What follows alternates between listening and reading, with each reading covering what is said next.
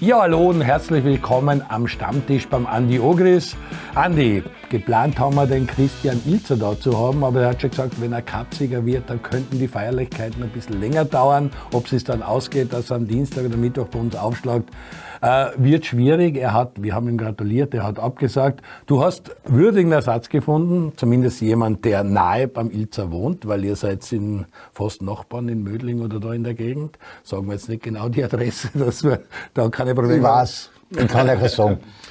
Fritz Stuchlik ist bei uns. Hallo, freut mich natürlich. Fritz auch nicht ohne Grund, weil der Andi hat jetzt schon mehrmals gesagt, jetzt müssen wir mal einen Schiedsrichter einladen, weil wir haben sehr viele Diskussionen. Wann kommt der Wahr zum Einsatz, wann kommt er nicht zum Einsatz, was ist mit unseren Schiedsrichtern los?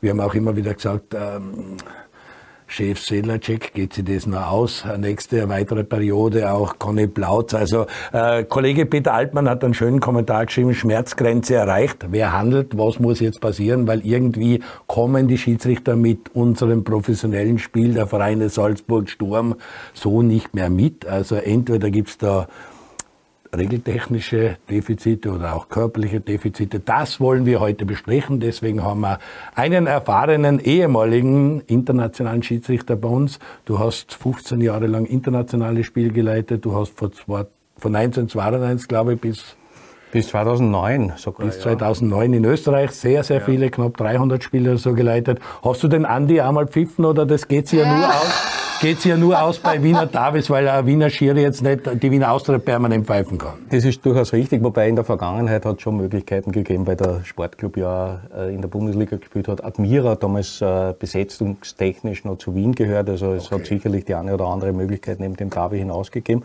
Ich gehe mal davon aus, dass wir am Spielfeld da miteinander zu tun gehabt haben. Äh, er grinst, kannst er, du dich erinnern? Also er schlagt nicht zu, er grinst, das heißt, er hat offensichtlich positive Erinnerungen, wie die meisten Österreicher österreichischen Spieler wahrscheinlich an mich haben werden, nehme ich mal an. Kannst du dich erinnern an Partien mit Fritz Stuchlik? Man hat immer gewusst, wie man dran ist. Man ist gescheiter ruhig. Na, ich kann mich an einige Partien mit ihm erinnern, aber ich, mit viel Abstand natürlich. Jetzt war, war das immer eigentlich korrekt, was, was passiert ist. Und, aber das, was natürlich als erstes einfällt, klar, mein letztes Derby, das ich gespielt habe und äh, Boxkampf mit dem Semi Bur. Okay. Da war der Fritz Schiedsrichter. Wir sind beide mit Rot vom Platz geflogen. Äh, ja, das ist halt das, was mir einfällt. Aber an und für sich habe ich gute Erinnerungen an Fritz, weil beim Fritz hast du immer gewusst, woran du bist. Äh, immer korrekt pfiffen. Aber du weißt ja, wie es ist im Spiel. Da sind Emotionen und dann kritisierst und jede Entscheidung, die gegen dich ist, ist natürlich, was der Stich in die, in, in, in den Nieren oder wo auch immer.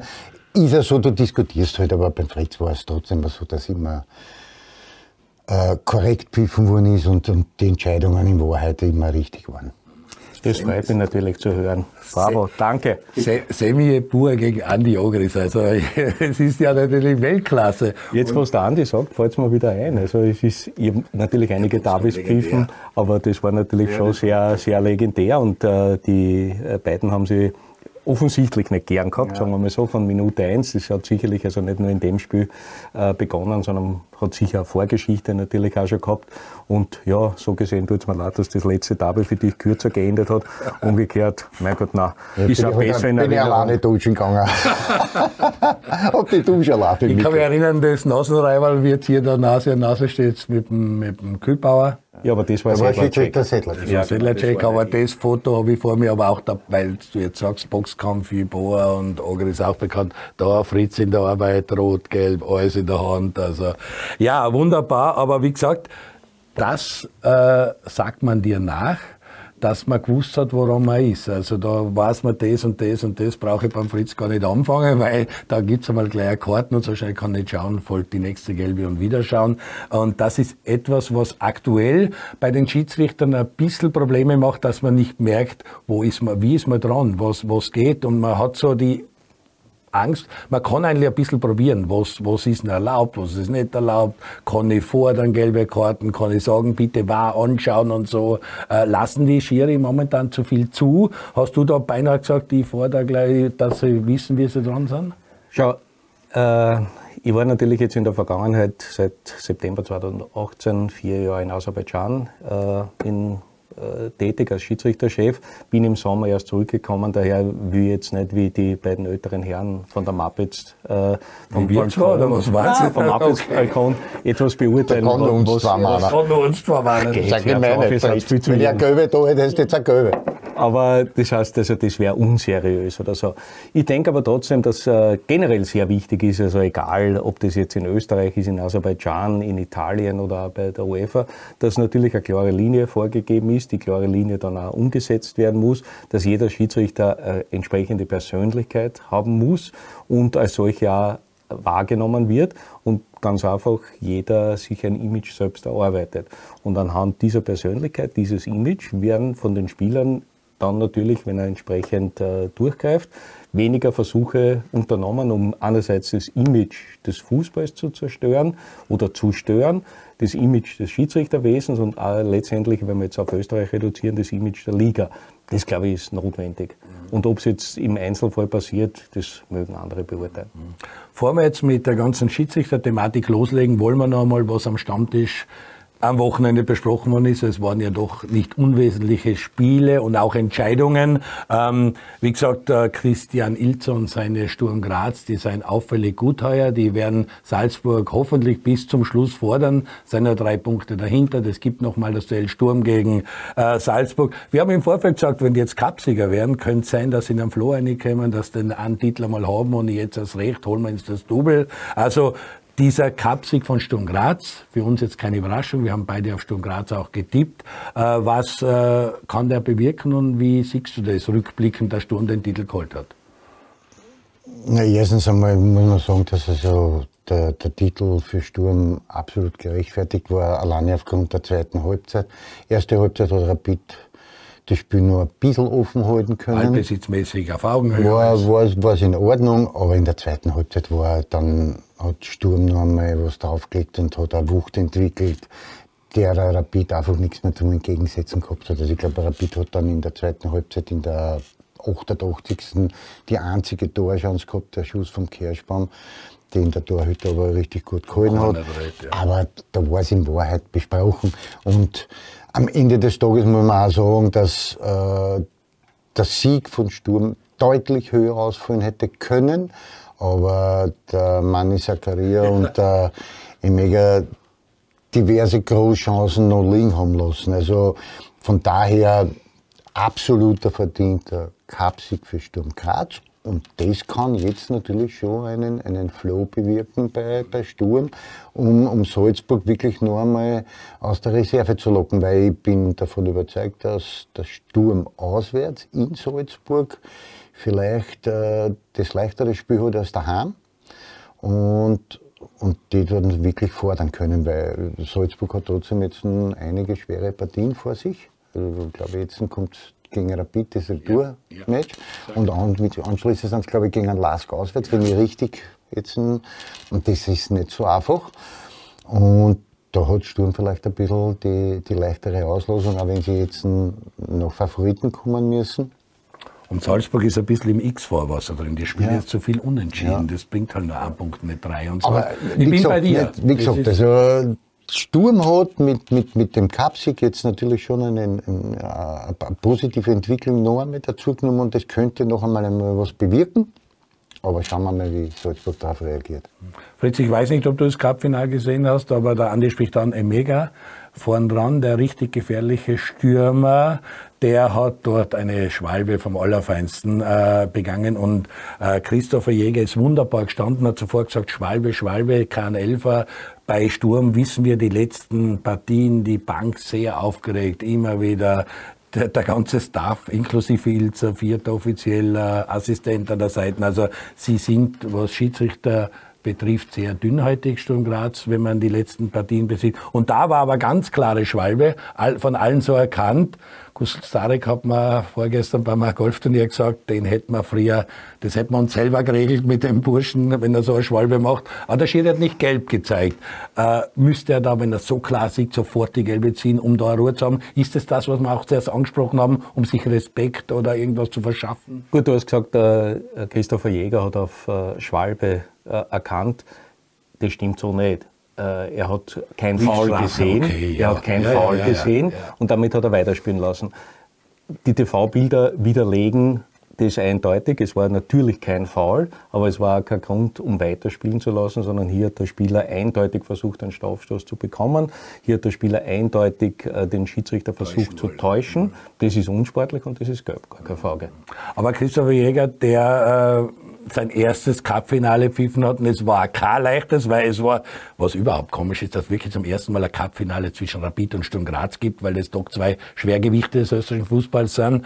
Und dann äh, war ja explosive Stimmung. Also das war, jeder hat gesagt, wow, was dort für eine Stimmung war. Und die 30.000 haben richtig Lärm gemacht. War für Christopher Jäger sicher ein absolutes Highlight seiner Karriere. Und ich glaube, er war ein guter Schiedsrichter, bis auf die gelbe, die da gesehen hat. Also, äh, volles Stadion beflügelt alle Beteiligten. Beflügelt die Spieler, ist für die Trainer gut, ist natürlich auch für Schiedsrichterteam gut. Äh, klar, wenn du jetzt in, in so ein Spiel gehst und äh, du weißt, also das ist ein Spiel, das einen Titel entscheidet, bist sicherlich noch mehr konzentriert, äh, noch äh, besser vorbereitet und alles. Ich nehme an, in der Situation war sich nicht hundertprozentig sicher, ob es denn tatsächlich jetzt eine Simulation war oder der so zu Sturz gekommen ist.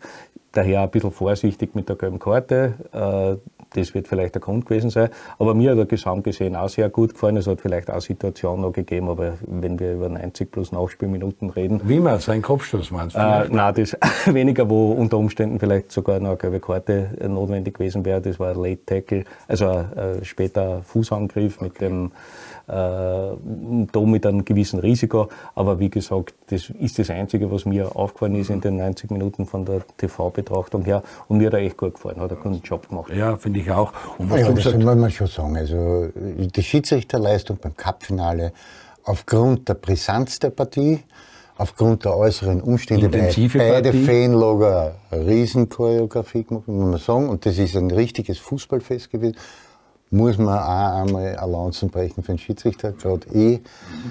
Großartige Leistung.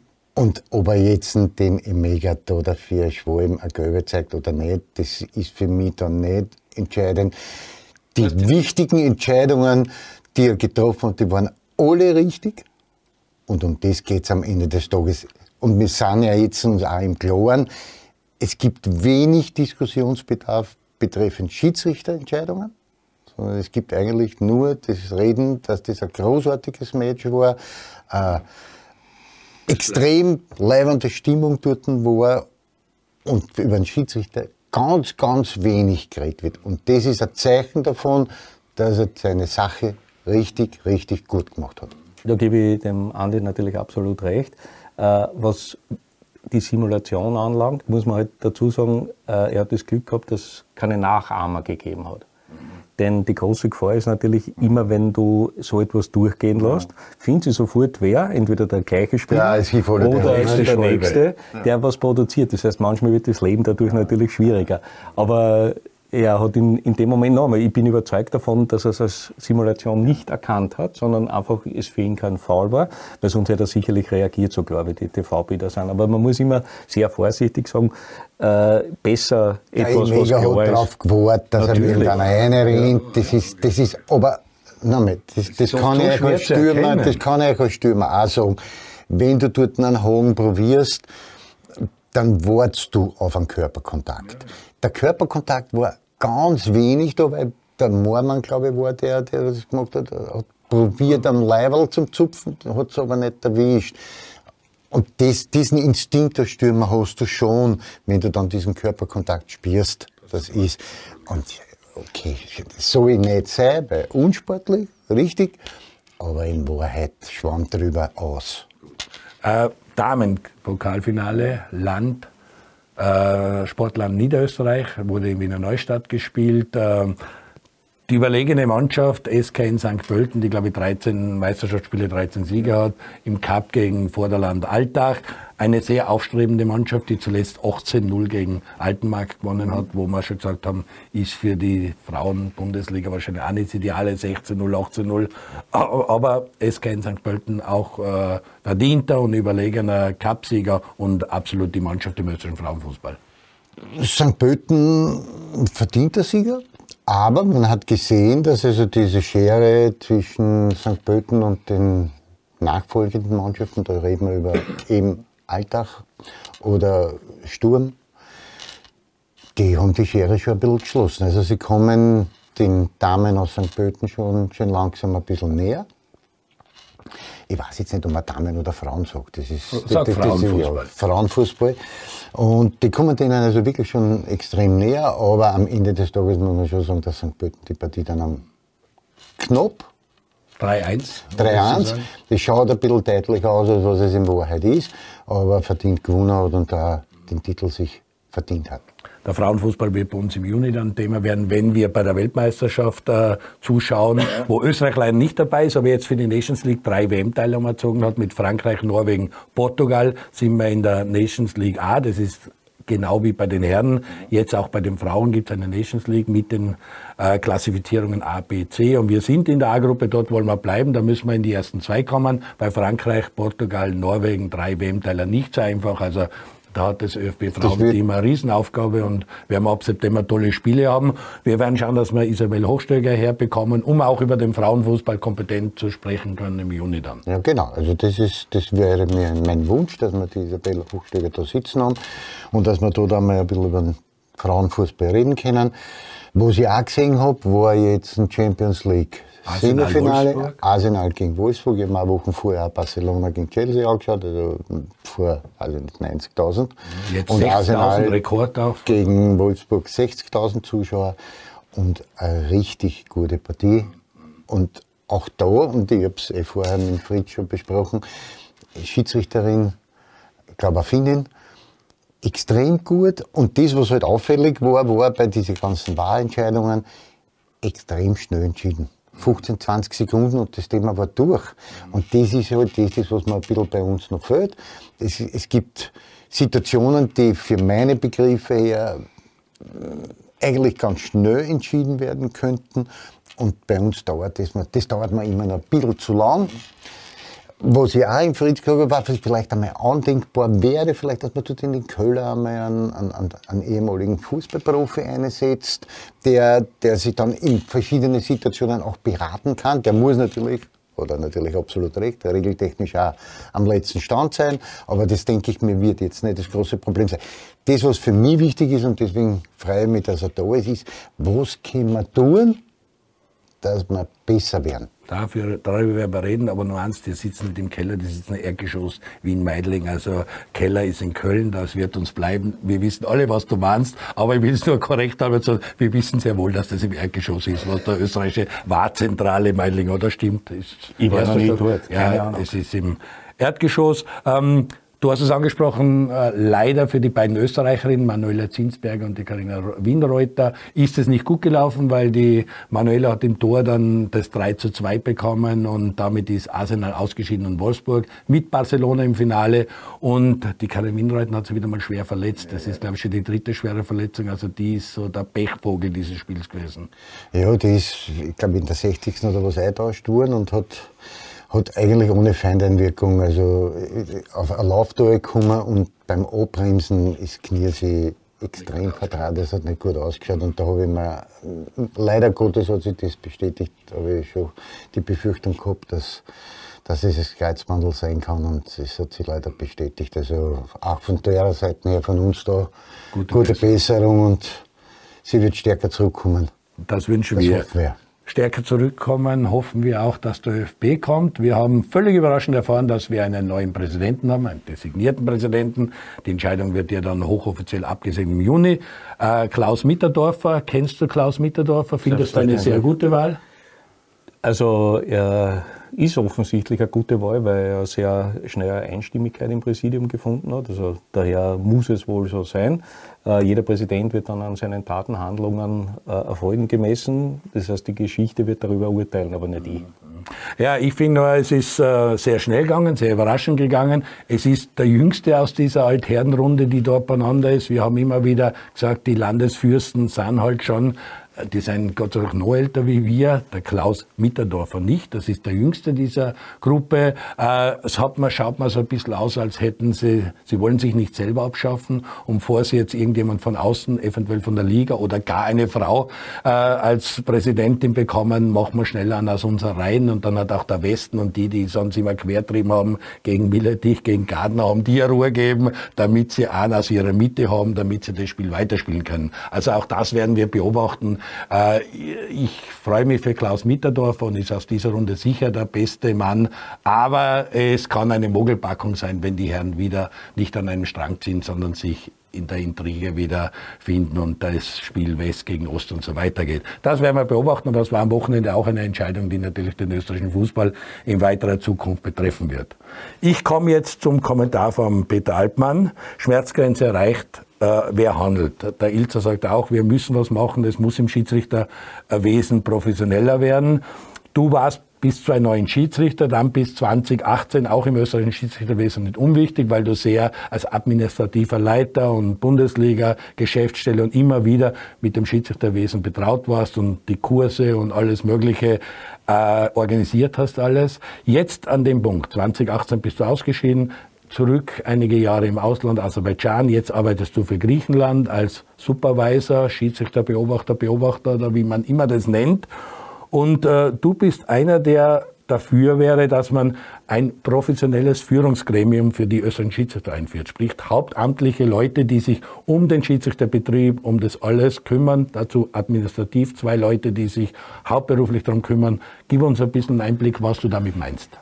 Naja, äh, grundsätzlich muss ich mal sagen, ich bin nicht dazu da, zum, äh, dem, dem ÖFB zu sagen, was er zu tun hat, sondern ähm, Wir sind am Stammtisch, wir wollen ja, wissen, was Sache ist. Natürlich, aber die Erfahrung aus dem die ich selbst gemacht habe in, in Aserbaidschan, beziehungsweise überhaupt aus dem Ausland, zeigt halt, dass immer mehr Nationen äh, sagen, die Zeit der Ehrenamtlichkeit ist vorbei. Wir brauchen einfach ein, ein Lenkungsgremium, Führungsgremium oder was auch immer, das aus ehrenamtlichen Personen nicht mehr bestehen kann, sondern da gehört die Hauptamtlichkeit her. Sprich, zwei Jahresvertrag, drei Jahresvertrag für eine kleine Gruppe von zwei, drei, vielleicht sogar vier Leuten, wenn man den VR-Manager dazu nimmt, äh, äh, vorbereiten und äh, anbieten auch. In weiterer Folge ein schlankes administratives Gremium, die eben die rundherum Sachen machen. Und dieses Lenkungsgremium, das ja dann quasi 24 Stunden äh, Schiedsrichtergeschäftsstelle und richtig genau ja die müssten dann natürlich auch in der Lage sein Entscheidungen zu treffen. Das heißt, äh, das kostet Geld, das muss man sich auch ganz bewusst sein. Also ich darf nur von Aserbaidschan erzählen, dort äh, sprechen wir mit den Beobachtern ungefähr von nicht ganz 300 Schiedsrichtern und wir waren mit den Trainern äh, und mit den Instruktoren und, und Administration und so insgesamt zwölf hauptamtliche Personen. Also für 300 ist das natürlich schon sehr, sehr gewaltig. In Österreich haben wir ungefähr 2000 Schiri oder mehr? Ich glaube, es werden mehr sein. Also ich nehme es an, so 2500, aber okay. weiß ich jetzt nicht okay. in etwa.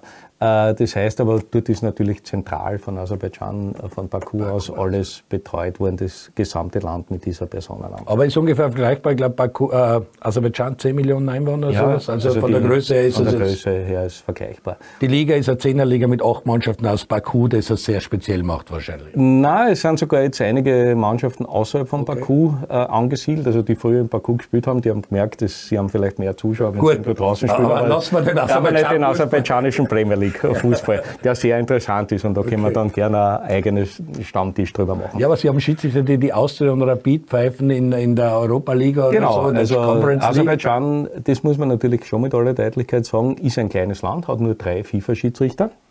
Davon hat jetzt einer im äh, Ende des Jahres 2022 das erste Mal in der Champions League gepfiffen, Ali Agaev.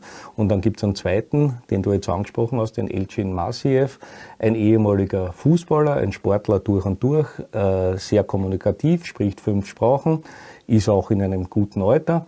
Und der hat äh, zu Beginn äh, dieses Spieljahres Rapid mhm. gepfiffen in Wien und dann äh, das letzte Gruppenspiel der Austria in Israel. Okay. Und äh, der ist natürlich einer mit einem gewaltigen Potenzial für die Zukunft. Das muss man auch entdecken. Und ich muss sagen, das war also der große Vorteil, eben auch wenn du als Schiedsrichterchef in der Lage bist, Entscheidungen zu treffen, auch alleine zu treffen. Da brauche ich ein Gremium dazu. Das ist nur beratend, aber ich verantworte ja das Ganze. Ich habe den gesehen, habe Potenzial erkannt und äh, ich bin hingekommen 2018 und 2021 war der auf der FIFA-Liste. Also das heißt, äh, du musst halt dann auch außen vorbei manche Leute ziehen, wenn du davon überzeugt bist. Und heute, wenn es ein Schiedsrichter Da höre ich ein bisschen bei dir aus, dass so, ich weiß, in Österreich muss man zuerst ganz unten, fangen man beim Nachwuchs an, dient sich rauf, dient sich rauf, macht Kurse, kommt dann auf die nächste Liste irgendwann in die Bundesliga. Der Weg ist sehr lang. Also früher Dr. Dr. Kappel oder wer auch immer die Schiedsrichterchefs waren, haben dann auf, so wie dich, auf angesetzt oder auf den Tommy Steiner oder auf dich oder die wir alle kennen. Ist es so, dass man da auch am Weg vorbei, weil sonst zu lang dauert, bis der ganz oben ankommt? Schau, ich denke mal, erstens einmal, das Beobachtungswesen an sich, aber das ist äh, weltweit so, zielt halt darauf ab, Fehler aufzudecken. Das heißt, wenn man jemanden zu Tode beobachtet, wird er irgendwann einmal Fehler machen und dann äh, zu sagen, na ja, aber da war er in der Saison da nicht sehr gut. Ja, der hat halt einmal einen Strafstoß nicht gepfiffen oder ja, der hat einmal eine, eine, rote Karte unrichtig gegeben oder was auch immer, aber das zeigt ja nicht, dass er ein schlechter Schiedsrichter ist. Das heißt, ich muss jemanden erkennen als äh, Juwel und muss den entsprechend fördern. fördern. Fordern und fordern, genau, so ist es. Und ich kann nicht äh, mich verstecken hinter irgendeinem Notensystem, einem Punktesystem und sagen, der ist jetzt drei Zehntel besser als der andere. Oder auch nicht von meiner, äh, von meiner äh, Position aus sagen, die Landesverbände geben mir vor, wer da in einen Förderkader äh, kommt oder nicht, sondern ich sehe einen Schiedsrichter, der gefällt mir, den schaue ich mir ein zweites Mal an, weil könnte eine Eintagsfliege auch gewesen sein. Und wenn ich merke, der hat's, dann muss der entsprechend Fördert aus dem werden. Pot herausgezogen werden. Äh, die brauchen natürlich auch gewisse Voraussetzungen. Das heißt, der muss körperlich in einem sehr guten Zustand sein, der muss regeltechnisch sehr gut sein. Wenn ich sage, der muss international äh, irgendwann einmal pfeifen, muss der Englisch natürlich haben und in weiterer Folge muss er auch Persönlichkeit sein. Fakt ist allerdings auch, ich kann nur jemanden herausziehen und nach oben bringen, wenn ich Platz habe. Das heißt, äh, es muss einen Auf- und Abstieg es geben. Es muss einen Auf- und Abstieg geben. Genau. Äh, wenn ich äh, jetzt richtig informiert bin, war der letzte Abstieg äh, eines Schiedsrichters noch in meiner Zeit. Okay. Und das ist doch jetzt äh, fast fünf Jahre her oder vielleicht sogar noch länger der Abstieg. Ähm, jeder, jeder Bewerb braucht Spannung. Jeder Bewerb muss auch im Schiedsrichter, und Schiedsrichter dieser Bewerb, muss ich einen Austausch haben von Schiedsrichtern. Weil wenn ich zu viele an der Spitze habe und der Meinung bin, die sind vielleicht eh nicht so gut, aber ich traue mir nicht drüber, die absteigen zu lassen, wie wir einen Platz für einen Neuen schaffen. Und dann kann es natürlich passieren, dass ich zwar personell von der Quantität her voll bin, aber bin ja auch von der Qualität voll. Und ich bin Warte da dann auf einen Ausstieg, dass das Alter erreicht ist und der aus Eine Altersgrenze gibt es ja keine mehr. Aber äh, vielleicht wird auch gehofft, äh, manchmal, dass jemand selbst ausscheidet oder okay, was auch okay. immer. Oder, äh, ich weiß nicht. Aber es macht Sinn, was du sagst, dass es ein Auf- und Abstieg, dieses sportliche Denken. Ich will da eine und den dränge jetzt aus, weil ich besser bin, ich zeige ihm, dass er besser ist, dass das Sinn macht, da braucht man sich, seien wir uns klar, oder? Reden wir nach der Pause weiter. Okay, das heißt, ich muss kurz zur Pause rufen. Bleiben Sie dran am Stammtisch beim Andi Ogris mit unserem Schiedsrichter-Experten Fritz Stuchlik, der lange selber FIFA-Schiri war, der in Aserbaidschan gearbeitet hat, jetzt für Griechenland arbeitet und uns nach der Pause sagt, was er aktuell zum Wahr und zu den Schiedsrichterleistungen zu sagen hat. Bleiben Sie dran. Ja, hallo und herzlich willkommen zurück am Stammtisch beim Andi Ogris. Heute mit dem ehemaligen FIFA-Referee Fritz Stuchlik. Fritz, du bist äh, im Lande, arbeitest von Österreich aus für den griechischen Verband aktuell, hast äh, vier, fünf Jahre in Aserbaidschan gearbeitet, aber sonst beobachtest jetzt die Szene, haltest dich am Laufenden, äh, schaust da international an, was im Schiedsrichterwesen passiert und was ist deine genaue Aufgabe mit dem griechischen Verband? Also in Griechenland bin ich verantwortlich für, die, äh, für das Qualitätsmanagement der griechischen Super League äh, Beobachter. Das heißt, ich schaue mir die Spiele an, kriege den Beobachtungsbericht, äh, vergleiche meine Eindrücke mit dem, was der Beobachter geschrieben hat, bin im Schulungswesen für die Schiedsrichter bzw. Beobachter dort tätig tätig. Aber der Großteil meiner Tätigkeit ist tatsächlich von außerhalb Griechenland, weil natürlich die Spiele auf einer Plattform oben sind und ich daher. Da bleibt das Homeoffice von der Pandemie, das wir absolut, auch fehlen. Absolut. Äh, Zusätzlich, äh, Entschuldige, bin ich noch äh, für die UEFA und FIFA tätiger Schiedsrichterbeobachter. Das heißt, ich äh, fliege zu den Spielen, war zuletzt Sevilla. Äh, in Sevilla, Sevilla Manchester United, habe dort einen sehr guten Schiedsrichter gesehen, einen Portugiesen, Artur Diaz, hat noch mehr Namen, aber das, bei den Portugiesen tut man immer ein bisschen ja, die ja, Namen ja, zusammenschieben, weil das ist ein Ding der Pelé auch. Richtig. Man eigenen Stand ist, wenn man den Brasilianer mit dem Portugiesisch auch deswegen also kommen. Allein der hat einen Namen, wo ich äh, glaube, das ist schon das gesamte Sechser-Team, aber wie auch immer. Nein, war wirklich echt gut und hat äh, sehr viel Persönlichkeit gezeigt. Und ja, ich verfolge das Schiedsrichterwesen in, ein bisschen in Österreich, natürlich in Aserbaidschan. Ein gewisses Herzblut ist dort, was die Entwicklung anlangt und so, und auch international. Und zu Griechenland war ja auch ein Austausch stattgefunden, ein österreichischer Schiri, auch wenn mit Intervention und öffentlichen äh, Berichten dann auch Österreicher dort äh, gepfiffen haben oder ein Österreicher dort gepfiffen hat und immer wieder internationale Schiris im Einsatz sein, um die Spiele Bau gegen Ares Saloniki oder die Stadtarbeit in Athen mit Olympiakos gegen AEK oder Panathinaikos in den Griff zu kriegen. Dem wurde jetzt ein Regel vorgeschrieben, dürfen ausländische Schiris nicht mehr pfeifen? Äh, stimmt zum Teil. Also tatsächlich ist es so, dass die großen fünf, wenn die gegeneinander spielen, du hast ja alle jetzt vorher aufgezählt, äh, fordern immer einen ausländischen Schiedsrichter. Das ist also teilweise eine Herausforderung an zu finden, weil natürlich die ausländischen Ligen haben ja auch ihre Spitzenspieler und die warten ja nicht drauf, dass äh, jetzt eine Einladung von Griechenland kommt. Äh, gestern wurde seitens der UEFA aufgrund verschiedener Vorfälle, die äh, passiert sind, wo Ausländer gepfiffen haben, ein bisschen ein Riegel vorgeschoben. Also wurde mitgeteilt, dass die UEFA äh, untersagt, dass von der Elite bzw. als Kategorie der UEFA-Liste Schiedsrichter in Griechenland pfeifen. Das ist also völlig zu Recht, finde ich auch, okay. weil es hat einen Plattsturm gegeben, äh, wo der deutsche Daniel Siebert äh, gepfiffen hat. Äh, äh, Tätlichkeiten gegen Schiris, oder? Ja, ja, das war in einem anderen Spiel mit einem Italiener, Daniele Massi, Massa, Entschuldige, der im Kabinengang äh, attackiert wurde, von wem auch immer, und dem tatsächlich auch, man glaubt es nicht, dass sowas passiert, in die Hoden gezwickt ist. Und äh, das ist natürlich alles anders erfreulich, also vom Schmerz einerseits. Die UEFA hat einen Riegel vorgeschoben und genau, die Griechen pfeifen wieder die Jetzt wird, sich, äh, wird sie zeigen, was jetzt passiert. Kommen jetzt äh, dann Schiedsrichter, weiß ich nicht, aus Asien zum Beispiel, oder kommen Schiedsrichter aus Afrika nach Griechenland, oder akzeptieren die äh, Topvereine endlich natürlich auch die griechischen Schiedsrichter. Also sehr spezielle Situation in Absolut. Griechenland, was die Schiedsrichter betrifft. Aber ja, ähm, kommen wir zurück nach Österreich. Da haben wir immer wieder auch die Probleme mit dem War. Und nur um ein paar Sachen äh, vom Kommentar von Peter Altmann aufzugreifen, der da sehr fordert, dass es jetzt professioneller wird. Das Lenkungsgremium hast du angesprochen. Er sagt auch, die Besetzung ist ein Problem, weil äh, die, die bei Sturm fühlen sie auch immer wieder keckelt, wenn sie sehen, welcher Schiedsrichter sie pfeifen muss, weil es immer wieder mit dem Schiedsrichter gerade Probleme gab. Man kann keinen Schiedsrichter ablehnen. Aber die Besetzung könnte ein bisschen mehr mit Fingerspitzengefühl zu tun haben. Und du bist immer ein Freund gewesen, wo steht Fingerspitzengefühl in die Regeln? Das gibt's nicht. Aber äh, das heißt, äh, das eine ist das professionelle Aussetzen des Ganzen. Da gehört auch dazu die Besetzung der Spiele, die Nachbearbeitung, die, den Test, wie sie körperlich beieinander sein. Also alles, was Spieler machen, von der Videoanalyse über das tägliche Training, die Regeneration und so, das sollten Schiedsrichter in Österreich auch äh, in den Genuss kommen, die Rahmenbedingungen so geschafft werden. Wie ich jetzt vorher schon gesagt habe, also ein Lenkungsgremium, das hauptamtlich ist, gemeinsam mit der Administration, sollte also Möglichkeiten schaffen, die den Schiedsrichtern angeboten werden, um denen auch einen Vertrag zu offerieren. Das heißt, was ist das? Äh, wie oft muss ein Schiedsrichter zur Verfügung stehen?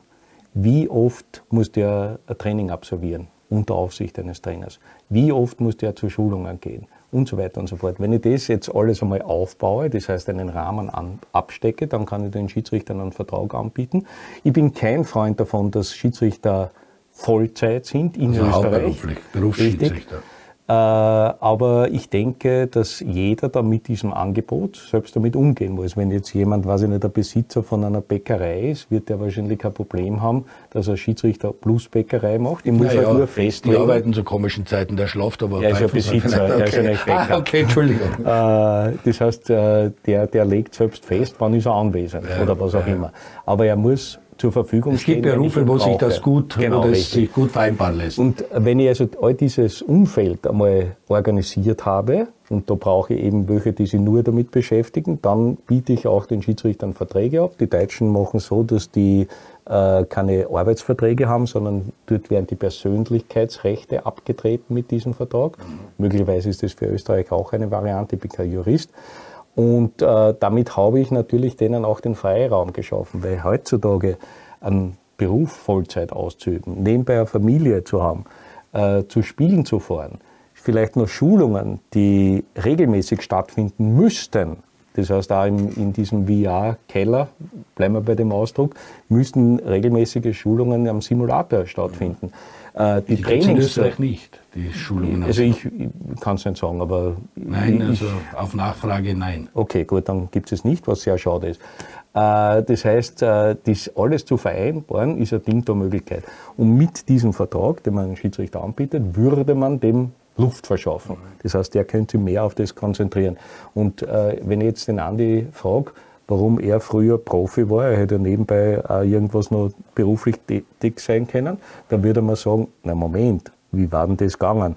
Ich brauche eine Regeneration, ich brauche äh, Zeit für Training, ich muss einfach vom Kopf runter. Schlaf auswärts so manchmal, weil die Reisen sind. Richtig, genau. Das heißt, die Schiedsrichter, die in der Liga pfeifen, wo Profis tätig sind, haben vielleicht jetzt nicht eins zu eins die gleichen Anforderungen natürlich, weil die jetzt nicht äh, Taktik trainieren oder Standards oder was auch immer. Aber im körperlichen Bereich heutzutage, schaut an die internationalen Referés, die sind ja großteils Athleten, das muss alles vorhanden Schulung, sein. Plus Schulung, das kommt noch dazu. Das ist vielleicht das, was die, was die Spieler naja, die haben auch Taktikbesprechungen und ähnliches. Also vielleicht ist das vergleichbar. Aber ich glaube nicht, dass Andi und das zu seiner Zeit sich vorstellen hätte können, er geht jetzt munter in der Früh, weiß ich nicht, äh, irgendwo hin. Naja, du weißt, du bist lang genug im Geschäft, du weißt das ja, wie es ist. Es ist ja nicht damit abgetan, dass du diese eineinhalb Stunden Training oder zwei Stunden Training, was du hast, nicht, sondern du hast ja viele andere Dinge auch noch zum Erledigen. Du hast ja, du hast ja im, im regenerativen Bereich viele Dinge zum Erledigen, dass du eben wieder top bist wie du sagst, du musst auch manchmal vom Kopf komplett oberkommen. Das ist auch ein ganz wichtiger Punkt. Aber es ist vor allen Dingen ganz, ganz wichtig, dass du, dass du auch diesen Freiraum hast. Du musst irgendwann einmal für die Familie da Zeit haben.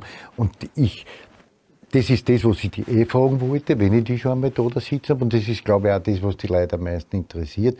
Was können wir in Österreich tun, dass unsere Schiedsrichter noch besser werden? Jetzt um das Ganze. Diese also Dinge, die du jetzt, die, die, diese Dinge, die du jetzt alle aufzählst, das sind alles für mich gut, weil genau das ist das Thema.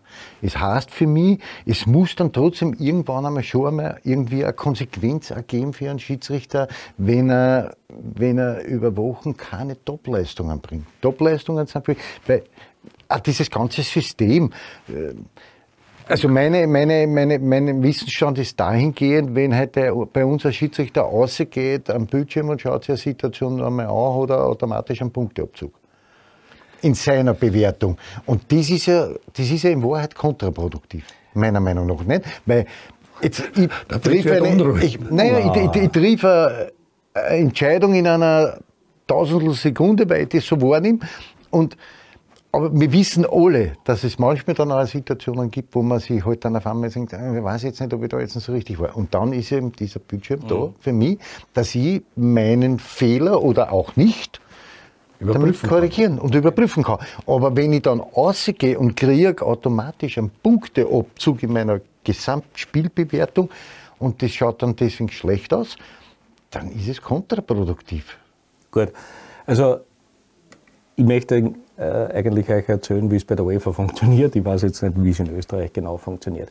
Fakt ist, wenn der Schiedsrichter jetzt eine, eine Entscheidung trifft im Zusammenhang mit einem Tor, mit einem äh, Strafstoß, mit einer roten Karte, zweiten roten Karte oder so, sondern, dann reden wir von äh, äh, schwerwiegenden Fehlern, wenn es unrichtig ist. Und äh, das kann natürlich ihn eine Konsequenz haben. Wenn es eine klare Fehlentscheidung ist, und man sagt eigentlich aufgrund der Position des Schiedsrichters, hätte er es am Spielfeld erkennen müssen. Mhm. Da reden wir jetzt davon, da gibt es einen Schuss aufs Tor, der geht mit der Hand so rauf, der Ball geht da hin. Schiedsrichter lässt weiterspielen, versteht kein Mensch. Der geht raus Die zum Hand Monitor. Gottes, dazu mal Maradona. Oder zum Beispiel, richtig. Das ist übrigens auch ein Grund, warum VR eingeführt wurde. Also nicht solche Tore nicht solche, mehr richtig, also klare klar. Situationen, wo Und der wird abgefeiert als Zustimmung Handgott. von der Bevölkerung auch ist, by the way. Äh, Das heißt, also das wäre ja nicht nachvollziehbar, wenn der jetzt zum Monitor geht, dass äh, von, von jetzt, du sprichst von Punkten, dass es keinen Punkteabzug gibt. Das ist nicht nachvollziehbar. Die UEFA sagt ganz klar, wenn aufgrund seiner Position er es nicht erkennen kann, kann man ihn dafür auch notenmäßig nicht bestrafen. Das heißt, eine Hintertorkamera deckt auf, was man nur mit der Hintertorkamera sehen kann. Sonst siehst du es nirgends, mit keiner anderen Kameraeinstellung.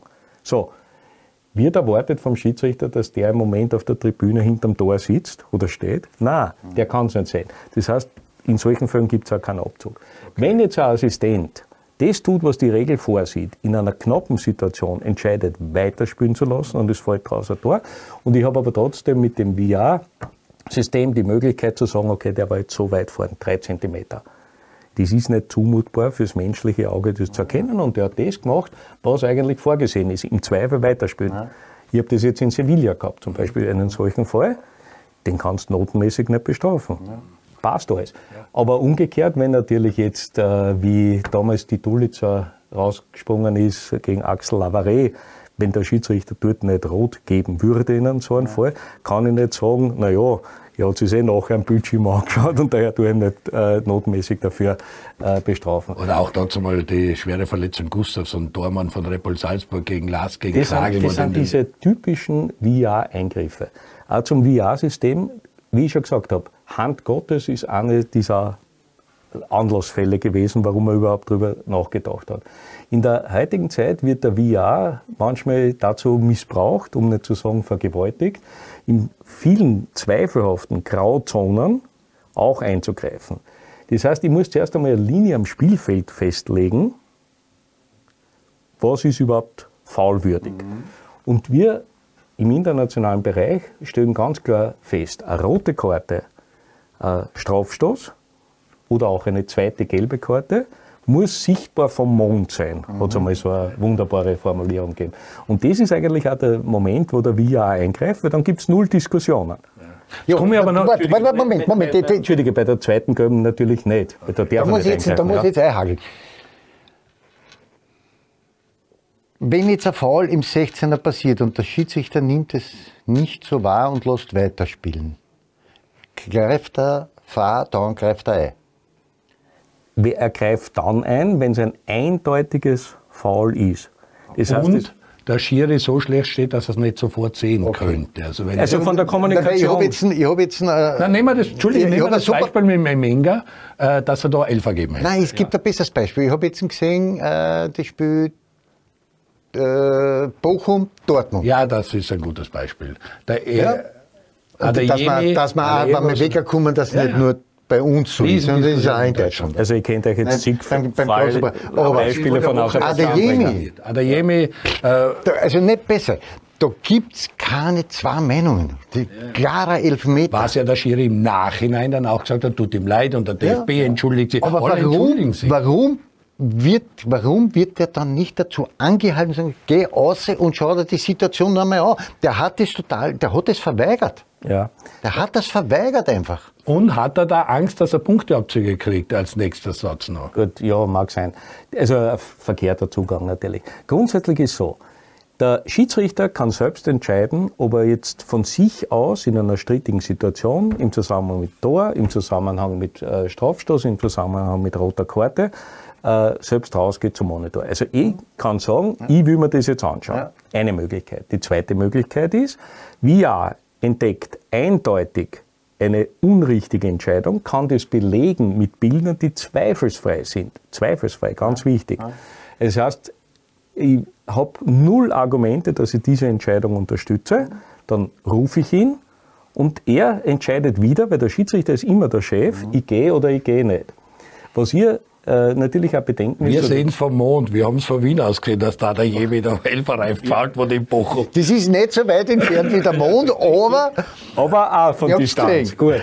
Das heißt, ihr dürft eins natürlich auch nicht übersehen, sowohl der, der am Spielfeld steht, als der, der vor dem Monitor sitzt, ist immer noch ein menschliches Wesen und natürlich fehleranfällig. Wir sagen, eigentlich der, der vor dem Monitor äh, sitzt, sollte kaum einen Fehler machen. Weil da kommt jetzt aber in diesem Fall noch ein besonderer Punkt davon. Sofort sind dann auch in den sozialen Netzwerken aufgetaucht, wie der Hartmann, das ist dieser Warmann, Geschenke von Bayern München gekriegt hat, weil er ein großes Nahverhältnis zu Bayern München hat, weil das, glaube ich, in Deutschland auch anders ist, weil Vereine ja Schiedsrichter groß machen und dem DFB zuführen. Oder wie ist das? Also, wie kann ein Bayern war quasi das Spiel sehen bei Dortmund, Bochum, was, also das ist hochbrisant. Und dann tauchen Fotos auf, wo der bei Weihnachtsfeier oder Festtag irgendein Geschenk vorbei München kriegt. Da haut's dann vielen die Sicherung mhm. aus.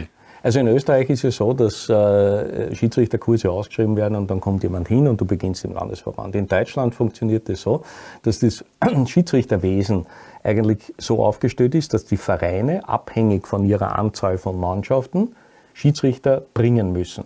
Das heißt, wenn jetzt äh, die Wiener Austria zum Beispiel, ich weiß nicht, wie viele Mannschaften die hat, sagen wir 27, ja. um irgendeine Zahl zu nennen, müssen die 27 Schiedsrichter stellen. Das heißt, die müssen bemüht sein, Schiedsrichter zu finden.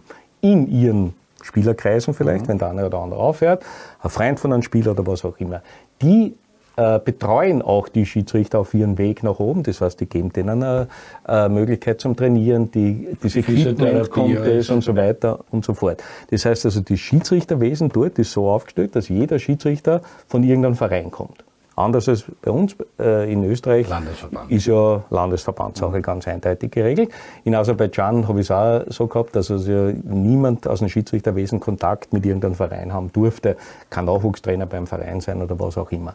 Und daher kann es natürlich sein, dass die Bayern, der Robert Hartmann äh, wohnt ja äh, nahe vom Bodensee. Okay. Ähm, auch in Bayern? Das, auch in Bayern, richtig, äh, kann das natürlich sein, dass die ihm als Top-Schiedsrichter irgendwann einmal äh, geehrt haben oder was auch immer. Also das ist an sich ja nichts Anstößiges, weil da gibt es zig Fotos sicherlich auch von anderen Top-Schiedsrichtern. Aber ja, natürlich aber das muss man wissen. in so einem Zusammenhang wenn man, Entschuldige, wenn man das nicht weiß, ja. entsteht ein völlig unrichtiger Eindruck, na, der ist ja einer von denen. Ja, ja. Also ja, das Komische ist nur, dass der Robert Hartmann ein Bayern-Wappen auf sein Haus oben hat.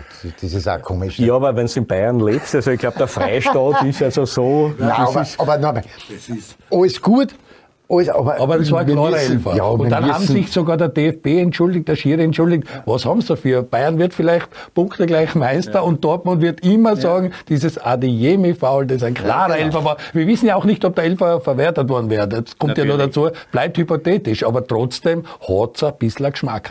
Gar keine Frage. Wobei ich nie ein Freund davon bin und die UEFA-Linie ist auch klar äh, dagegen, dass man sich für eine Fehlentscheidung entschuldigt bei einem Verein oder was auch immer. Sondern man stellt fest, ja, es war eine Fehlentscheidung, aber ich brauche mich nicht entschuldigen. Das ist ja, schon, das ist ja eh schon alles gut, weil das reicht dann schon. Wenn genau. ich mich hinstelle und sage, ich habe das in der Situation anders gesehen. Exakt. Aussehen, das war meine Entscheidung. Und damit ist es erledigt. Da braucht sich keiner entschuldigen. Aber das haben wir vom Mond aus gesehen, dass der Adeyemi einfach wirklich umgerissen Gar keine Frage. Wobei äh, es gibt ja eine interessante Aussage von Colina im Zusammenhang mit so Erklärungen der Schiedsrichter, der sagt wiederum, jedes nicht gegebene Interview ist das beste Interview.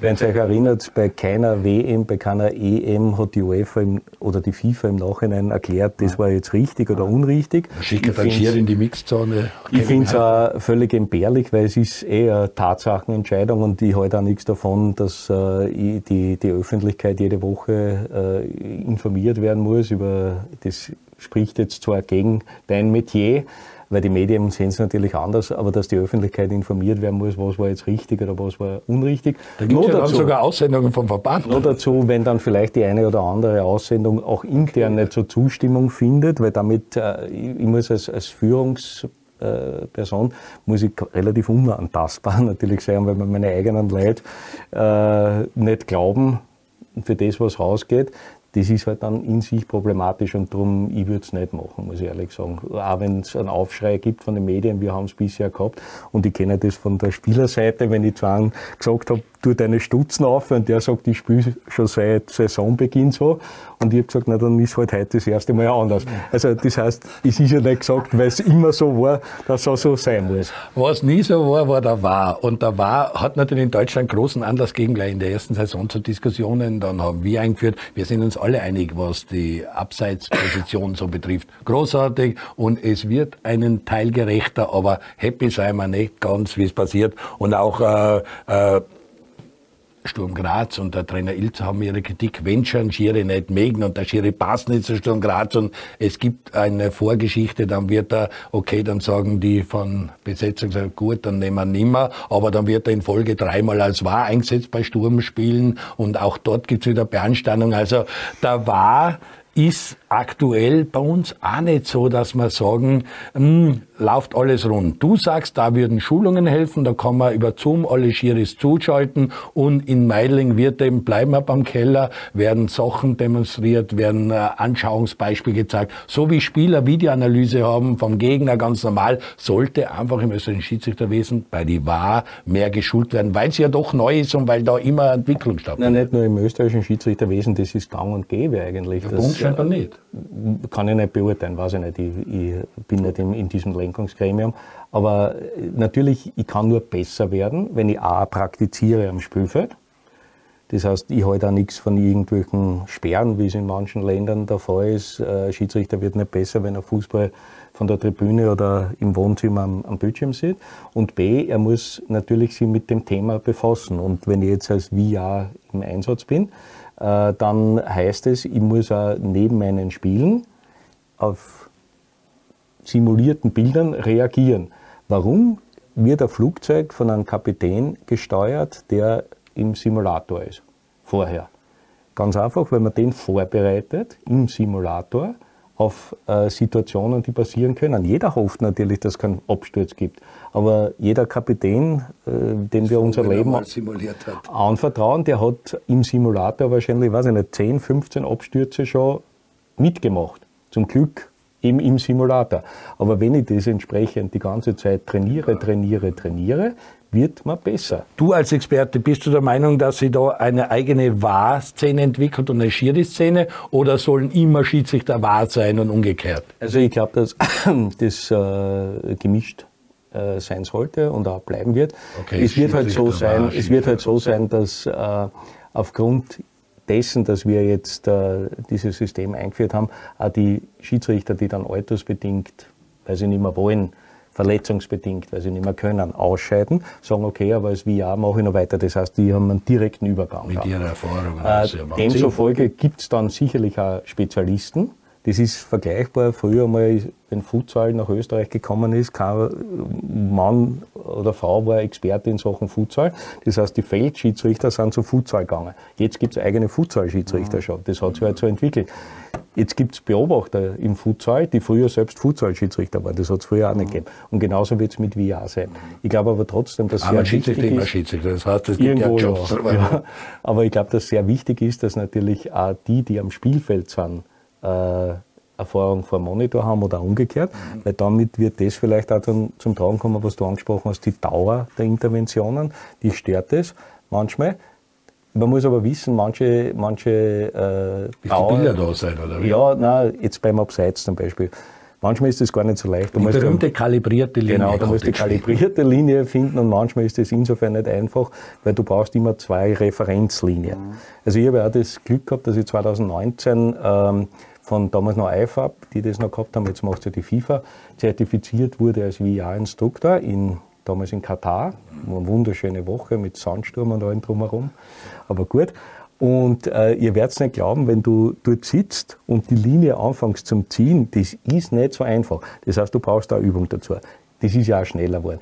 Äh, Grund, äh, warum auch die FIFA jetzt diese halbautomatische Abseitslinie eingeführt hat, um das auch noch zu beschleunigen. In manchen Fällen wenn man jetzt sagt, okay, jetzt gibt er einen Strafstoß, warum dauert die Überprüfung so lang? Naja, weil ja nicht nur der Strafstoß selbst überprüft wird, sondern unter Umständen war vorher die Frage, war es ein Abseits vorher? Ja. Und zusätzlich muss man noch überprüfen, wie die Mannschaft, die Angreifer in den Ballbesitz gekommen ist, war das nicht ein Foul vielleicht? Das heißt, ich muss drei Sachen überprüfen und den ganzen Spielzug quasi bis. Ja, und jetzt, jetzt fange ich mal an, überprüfe den äh, Strafstoß, oder ist zum Beispiel das Abseits so offensichtlich, da muss ich mich entscheiden, mit was fange ich an. Strauß, war nachher, also es genau. das Abseits. Ja, nichtsdestotrotz. Also, gut, super, alles gut. Also, das heißt jetzt, Punkt eins für mich. In Österreich bedarf es eines neuen, weiß ich nicht, Lenkungsgremiums. Lenkungsgremiums, Schiedsrichter wo die Schiedsrichter dazu angehalten werden, dass sie halt im mehr trainieren, sie mehr damit beschäftigen. Ich bin im Gegensatz zu dir schon dafür, dass der Schiedsrichter, wenn er das eine oder andere Mal eine extreme schlechte Leistung bringt, dass man den sehr wohl aus dem Rennen nehmen soll, weil sie verdienen ja trotzdem ein Geld damit. Und das ist nicht so, weil wir reden nicht jetzt von der Bundesliga. Ich weiß jetzt nicht, was ein Schiedsrichter in der Bundesliga verdient, aber der pfeift am Freitag Bundesliga, der pfeift am Samstag Regionalliga und am Sonntag vielleicht noch zweite Liga. Gut, das tut ja niemand, zum Glück es geht nicht. Bin jeder Partie verdient er Geld und wenn er das einmal dann nicht verdient, dann würde er sich vielleicht auch die Sache oder die Mühe machen, sich vielleicht besser vorzubereiten auf eine Partie, als was er jetzt am Ende des Tages tut. Damit unterstelle ich jetzt was, gehe nicht davon aus, dass es so ist, aber dann ist es schon andenkbar, dass man vielleicht einmal sagt, okay, den nehme ich jetzt einmal zwei Wochen aus dem Rennen raus und jetzt verdient einmal zwei Wochen kein Geld. Schau, Andi, ich bin ähm, durchaus bei dir, dass jemand, der fehleranfällig ist, über mehrere Spiele hinweg. Also wir reden nicht von einem Spiel, das wäre sehr unfair. Nein. Weil wenn da äh, jeder hat einen schlechten Tag. Das äh, Karia ist, ist ein Held geworden. Ja. Aber der hätte genau das Gegenteil auch ja, sein können. Der hätte auch sein können. Hätte er die zwei Tore nicht gemacht, wäre das auch nicht in Erinnerung. Also daher darf ich nicht das reduzieren auf Fallspiel. Aber wenn ich natürlich merke, dass jemand eine schlechte Form hat, das ist ja, du kennst es ja als Trainer besser als ich, du spürst da, der hat eine schlechte Form, na, dann nimm mir ja, halt jetzt. Nur, dass er jetzt was passiert in der Bundesliga. Üblicherweise geht der dann vielleicht in die zweite Mannschaft mhm. oder so irgendwas.